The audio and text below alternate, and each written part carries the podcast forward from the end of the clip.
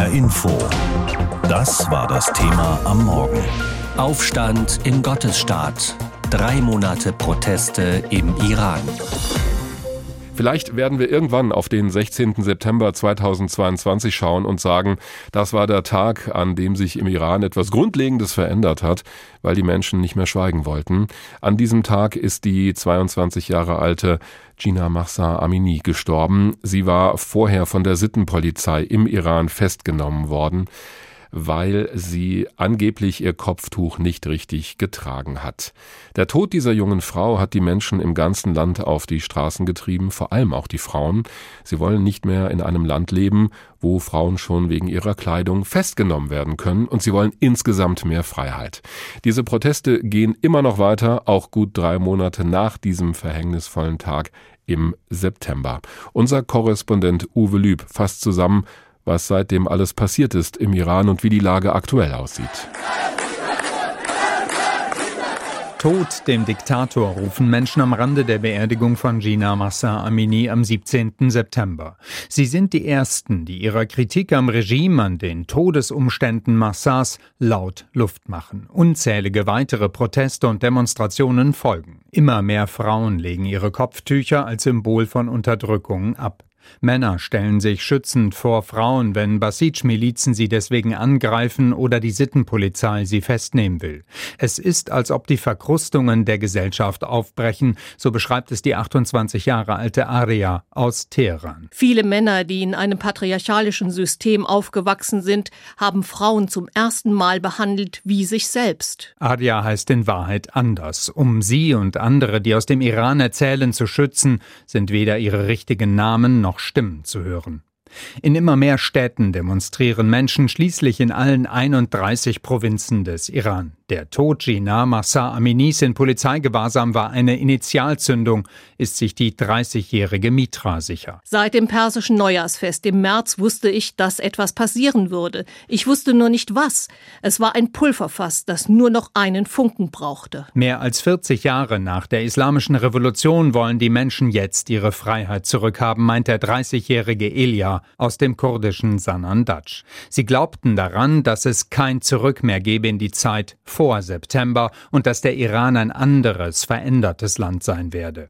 Doch das Regime reagiert mit Gewalt. Allein bei Protesten Ende September in Sahedan im Südosten kommen schätzungsweise 100 Menschen ums Leben. Insgesamt sollen es bei den Demonstrationen und Protesten im Land bisher fast 500 Menschen sein. Fast 20.000 werden festgenommen. Die Justiz verhängt Todesurteile und vollstreckt sie. Das Regime fühlt sich bedroht, stellt der frühere Bundestagsabgeordnete Niema Mowassad fest. Er ist iranischer Abstammung mit engen Kontakten in das Land. Wir haben also eine schichtübergreifende Revolution. Das ist für das Regime eine massive Herausforderung, weil das tatsächlich für das Regime eine Situation darstellt, in der es damit rechnen muss, dass es stürzt. Es tobt ein Machtkampf im Iran zwischen der Führung und den Bürgerinnen und Bürgern. Sie protestieren weiter. Viele tausend allein am 40. Todestag Gina Mahsa Aminis Sie beteiligen sich an landesweiten Streiks wie Anfang Dezember. Organisatoren von Demonstrationen schließen sich zusammen, etwa in den Gruppen namens die Jugendlichen der Nachbarschaft. Demonstrationen im Ausland wie im Oktober von rund 80.000 Menschen in Berlin nehmen die Protestierenden als moralische Unterstützung wahr.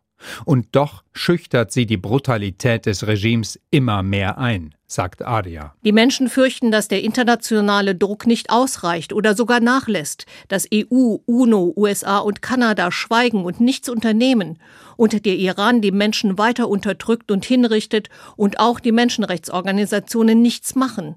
Zuletzt herrschten hier Angst, Depression und Hoffnungslosigkeit. Anlass dafür gibt es genug, findet Niemar Mowassad. Das Regime sei zu allem fähig. Erst 2019 habe es binnen weniger Tage 1500 Demonstrierende getötet.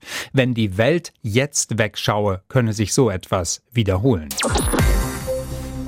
Was eine Frau anzieht in der Öffentlichkeit, auf der Straße, das kann sie hier bei uns in Deutschland selbst entscheiden. Im Iran ist das anders. Dort achtet die sogenannte Sittenpolizei darauf, dass sich Frauen in der Öffentlichkeit auch an die Kleidervorschriften halten und dass man bloß nicht zu viel sieht. Am 16. September wurde das einer jungen Frau zum Verhängnis.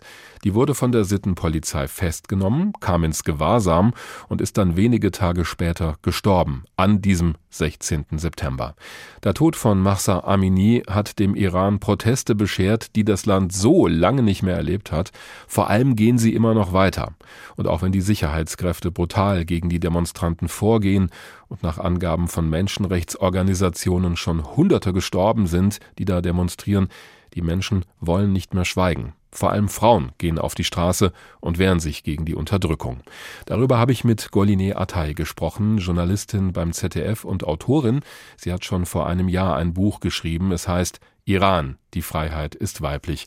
Frau Atay, wenn wir Ihr Buch lesen, dann scheint es so zu sein, dass so ein Aufstand der Frauen im Iran schon lange in der Luft gelegen hat. War das auch Ihr Eindruck?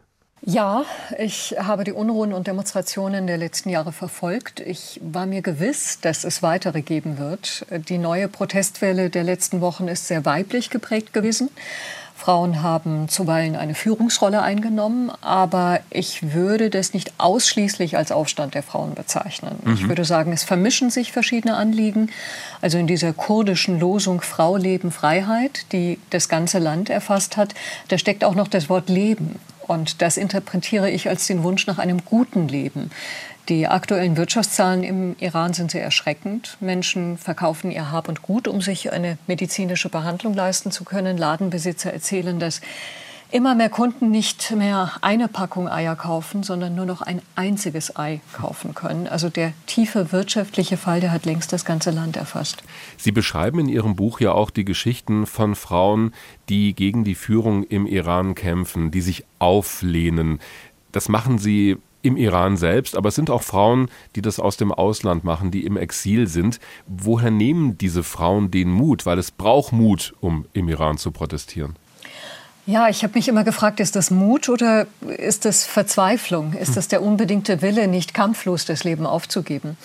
Wenn Sie als Frau so systematisch, so lange Jahre diskriminiert werden und der Iran rangiert global auf einem der letzten Plätze weltweit, was Frauendiskriminierung angeht, kurz vor Afghanistan, dann gehen Sie eigentlich jeden Tag auf Tuchfühlung mit dem Regime. Das heißt, sie spüren seine Unterdrückung hautnah, da wo Männer sie noch nicht spüren. Und dieser tägliche Kampf um ein Stückchen Haut und Haar, dieser Kampf, den, sie, den die Frauen seit ihren Schultagen kennen, der kann zermürben, der kann aber auch aus ihnen ja, starke Führungspersönlichkeiten formen. Was glauben Sie, wird das für Folgen haben, dass wir jetzt sehen, wie das Regime im Iran agiert mit diesen beiden Hinrichtungen? Es wurden ja zwei Demonstranten hingerichtet. Auf der anderen Seite wurde vorher mehr oder weniger glaubhaft versprochen, dass die Sittenpolizei aufgelöst werden soll. Das wirkt ja sehr unkoordiniert. Wie kommt das bei den Frauen an? Was hören Sie da? Also gestern hörte ich von einem Kontakt im Nordosten des Landes. Mittlerweile seien dort die Demonstrierenden zahlenmäßig kleiner als die Menge der Polizisten und Spezialeinheiten, die dort anwesend sind. Auch wenn jetzt heute neue Demonstrationstermine verkündet worden sind, ich denke, es kann durchaus sein, dass wir eine Weile lang ein Abebben der Protestwelle erleben werden. Liegt das vielleicht auch daran, weil auch das Argument habe ich immer wieder gehört, dass so eine Führungsfigur fehlt, sei es ein Mann oder eine Frau, der oder die dann einfach auch als Identifikationsfigur dienen kann?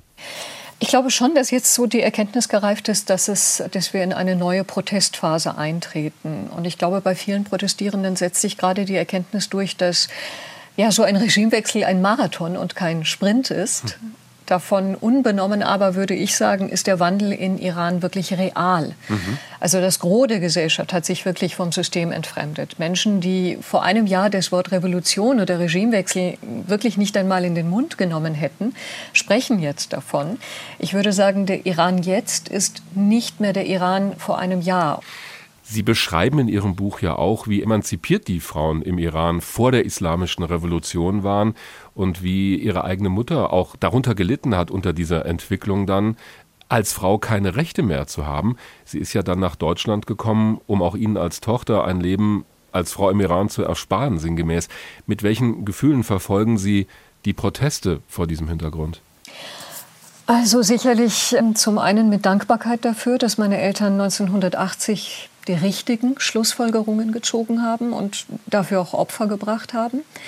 Und wenn ich auf die Protestwellen im Iran schaue, seit einigen Jahren dann immer mit einer Mischung aus Hoffnung und Schmerz. Ich sehe, dass es immer mehr Bewusstwerdung gibt in der iranischen Gesellschaft. Ich sehe aber auch den täglichen Kampf und die Gewalt.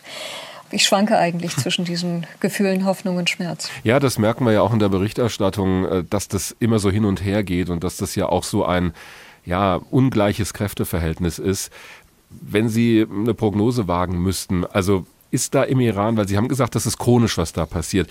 Ist das wirklich ein Weg, der zu einer neuen Gesellschaft, zu einer neuen Form von Regierung führen kann? Was glauben Sie? Ich glaube sehr an das Sprichwort, dass im Schmerz eine Kraft liegt. Es sind so viele Menschen, die sich wirklich, obwohl sie eigentlich vom Regime profitierten, seien es Menschen im Kulturbetrieb, seien es Menschen mit einem Unternehmen, die sich öffentlich abgewandt haben vom Regime, dass ich schon sagen kann, dass wir jetzt in eine neue Phase äh, der Islamischen Republik eingetreten sind und dass das durchaus als ein Anfang vom Ende bezeichnet werden kann. Aber wie lange das noch so weitergehen wird, das wage ich äh, nicht zu prognostizieren. Aber ich sehe im Moment nicht die Organisation, ich sehe auch nicht die Organisation im Ausland, mhm die so einen politischen Wechsel wirklich gestalten könnte. Es gibt ja viele Hilferufe aus dem Iran. Die Opposition im Ausland möge zusammenkommen zu einer Allianz. Es gibt erste Schritte dahingehend, aber es ist noch reichlich nicht wirklich konkret, was wir sehen. Die Einschätzung der ZDF-Journalistin Golini Atay, Autorin des Buchs Iran, die Freiheit ist weiblich.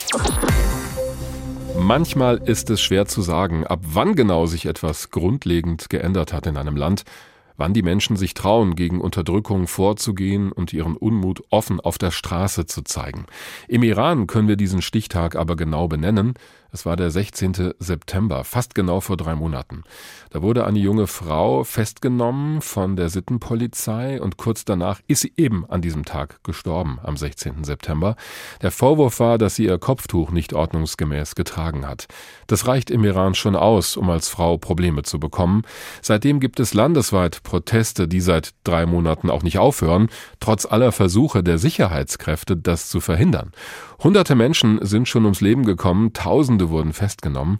Es gab schon zwei Hinrichtungen in diesem Zusammenhang. Die Iraner selbst nennen es eine Revolution, und zwar aus dem Volk heraus, die da gerade passiert und die auch aus dem Ausland unterstützt wird, zum Beispiel auch aus Hessen. Wir schreien jeden Tag gegen die Islamische Republik. Wir haben geweint, erster Tag. Jetzt reicht. Jeden Tag stehen Iranerinnen und Iraner vor dem Generalkonsulat ihres Landes in Frankfurt. Vor einer wachsenden Zahl an Zelten, die aufgereiht in der eisigen Kälte stehen. Hier schlafen Hungerstreikende, denen sich immer mehr Menschen anschließen. Esan Abbasi hat mit dieser extremen Form des Protests vor mehr als drei Wochen begonnen wie geht es ihm? Mein Körper ist ein bisschen kalt geworden, ein bisschen schwach, aber immer noch geht. Ein Krankenpfleger untersucht aus eigenem Antrieb die Hungernden täglich. Die Stadt will Amtsärzte schicken. Gerade hat jemand wegen der Kälte ein Wohnmobil besorgt. Auch Said Tayev hungert seit fast zwei Wochen. Jede Sekunde unsere Junge, unsere Kinder im Iran geschossen. Ich wollte etwas machen. Das ist eine Revolution, das ist eine Renaissance im Iran. Das sind keine Proteste mehr, es ist eine Revolution, so sagen es alle hier und alle anderen sollen es hören. Vor allem auch die, die da drinnen im Generalkonsulat sitzen, sagt Moedin Naqshbandi und zeigt aufs Gebäude. Die Leute, die da drinnen sind, alle gehören zum Geheimpolizei im Iran. Keiner von denen ist Politiker. Seit 43 Jahren. Und hier sitzen die Terroristen. Und wir müssen hier im Kalten, die Leute müssen fast sterben. Naqshbandi kritisiert vor allem auch europäische Politiker und redet sich in Rage. Immer noch habe Europa diplomatische Beziehungen mit einem Regime, das Terroristen in aller Welt finanziere und jeden Tag das eigene Volk töte. EU-Sanktionen seien gut, aber die iranischen Vertretungen müssten weg, sagt auch Herish Derakshan. Er fordert von Deutschland, härter an die Sache ranzugehen, ja? die diplomatischen Wege mit der islamischen Regierung zu kappen, die Abkommen zu kappen und das als terroristische Einheit zu listen. Das wäre effektiv. Ortswechsel nach Frankfurt-Sachsenhausen. Auch hier wird protestiert, nur anders, eher leise und mit Kindern. Kraniche werden hier gefaltet. 1001 sollen es werden. Das Projekt hat die Chinesin Yuli Qiang ins Leben gerufen. In Japan wird besagt, wenn man tausend Kraniche faltet, wird ein Wunsch erfüllt. Dann haben Kunststudentinnen aus einer Universität im Iran das getan und ihren Wunsch darauf geschrieben für Freiheit. Und ich habe diese Aktion auf sozialen Medien gesehen. Ich wollte gerne den Menschen aufrufen, hier die Kraniche zu falten. Auch zu Hause kann jeder Kraniche falten und sie zu Sammelstellen in Frankfurt schicken. 40 Tage lang wird die Aktion gehen bis Anfang Januar. Dann soll es eine Ausstellung geben. Wieder zurück zu den Hungerstreikenden vor dem Generalkonsulat. Nasrin Jalali war die einzige Frau, die mithungern wollte. Sie musste aufgeben.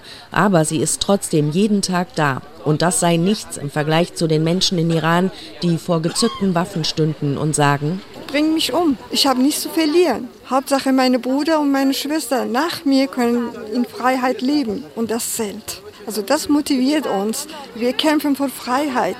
Und sie wollen es so lange tun, bis ihr Ziel erreicht ist, der Sturz des iranischen Regimes. Eine Reportage von Nina Michalk aus Frankfurt. Auch da sind viele Menschen aus dem Iran solidarisch mit denjenigen, die in ihrem Heimatland gerade auf die Straße gehen. Das Mullah-Regime im Iran geht also hart vor gegen die Protestierer. Weltweit haben die Hinrichtungen im Iran für Empörung, Entsetzen und scharfe Kritik gesorgt. Nach der zweiten Todesstrafe im Zusammenhang mit den seit fast drei Monaten anhaltenden Protesten im Iran sprach UN-Generalsekretär Antonio Guterres von besonderer Grausamkeit. Am Montag war die Hinrichtung eines zweiten Mannes bekannt gegeben worden, der sich an regierungskritischen Protesten beteiligt hatte. Er wurde öffentlich gehängt. Der Fuldaer Bundestagsabgeordnete Michael Brandt ist Mitglied im Ausschuss für Menschenrechte und humanitäre Hilfe sowie Sprecher der CDU-CSU-Bundestagsfraktion für Menschenrechte.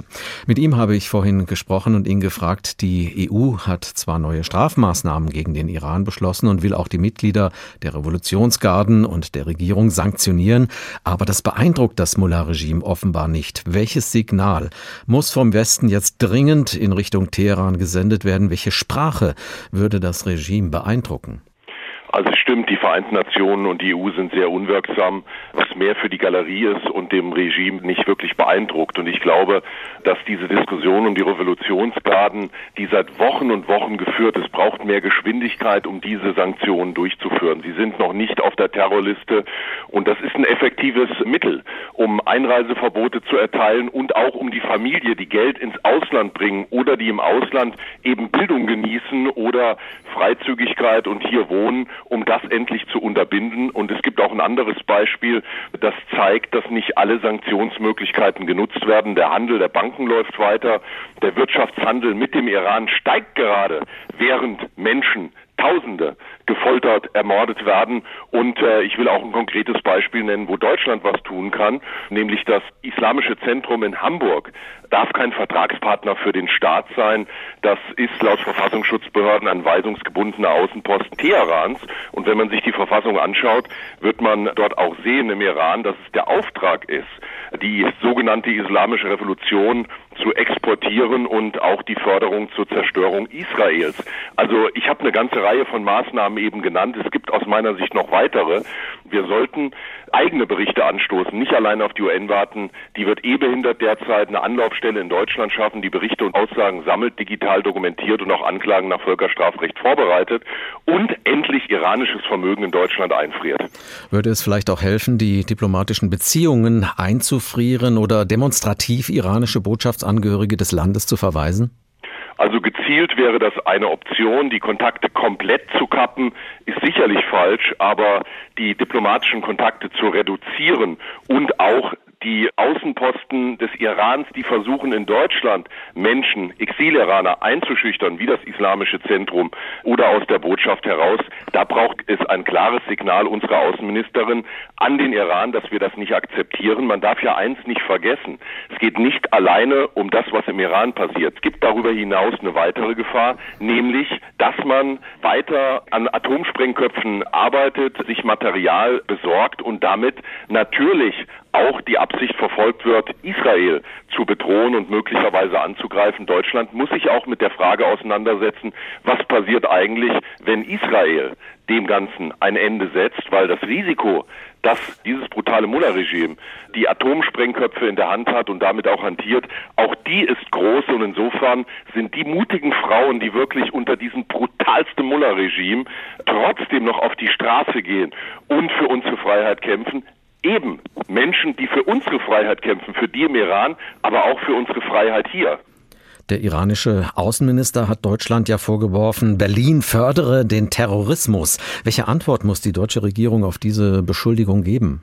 Naja, also ich sag mal, das ist natürlich typische Propaganda, die wir auch von anderen Regimen wie Russland und China kennen, weil jeder weiß ja, dass Ganz im Gegenteil, der Iran die Hisbollah und Hamas finanziert und dass ohne die Unterstützung auch der Krieg in Syrien so nicht möglich gewesen wäre. Und es gibt eine starke Achse zwischen Russland und Iran. Der Iran ist der verlängerte Arm Russlands. Und wenn man sieht, dass die Iraner gerade mit Drohnen dort eingreifen in der Ukraine und sich daran beteiligen, dass Menschen ermordet werden, dann sieht man, wie gefährlich dieses Regime ist. Und deswegen kann ich nur sagen, es reicht nicht, äh, formale Verurteilungen beim UN-Menschenrechtsrat zu beantragen. Das beeindruckt die Mullahs nicht. Und deswegen meine Forderung, die Außenministerin muss endlich von wirkungslosen Statements zu konkreten Schritten übergehen.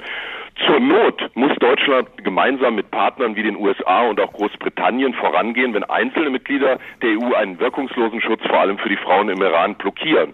Die Finanzierung ist ein ganz wichtiger Punkt, aber auch die Frage, die diplomatischen Beziehungen nicht zu kappen, aber zu reduzieren und klare Signale zu setzen, dass Deutschland das mit seinen Partnern nicht akzeptiert. HR Info. Das Thema. Wer es hört, hat mehr zu sagen.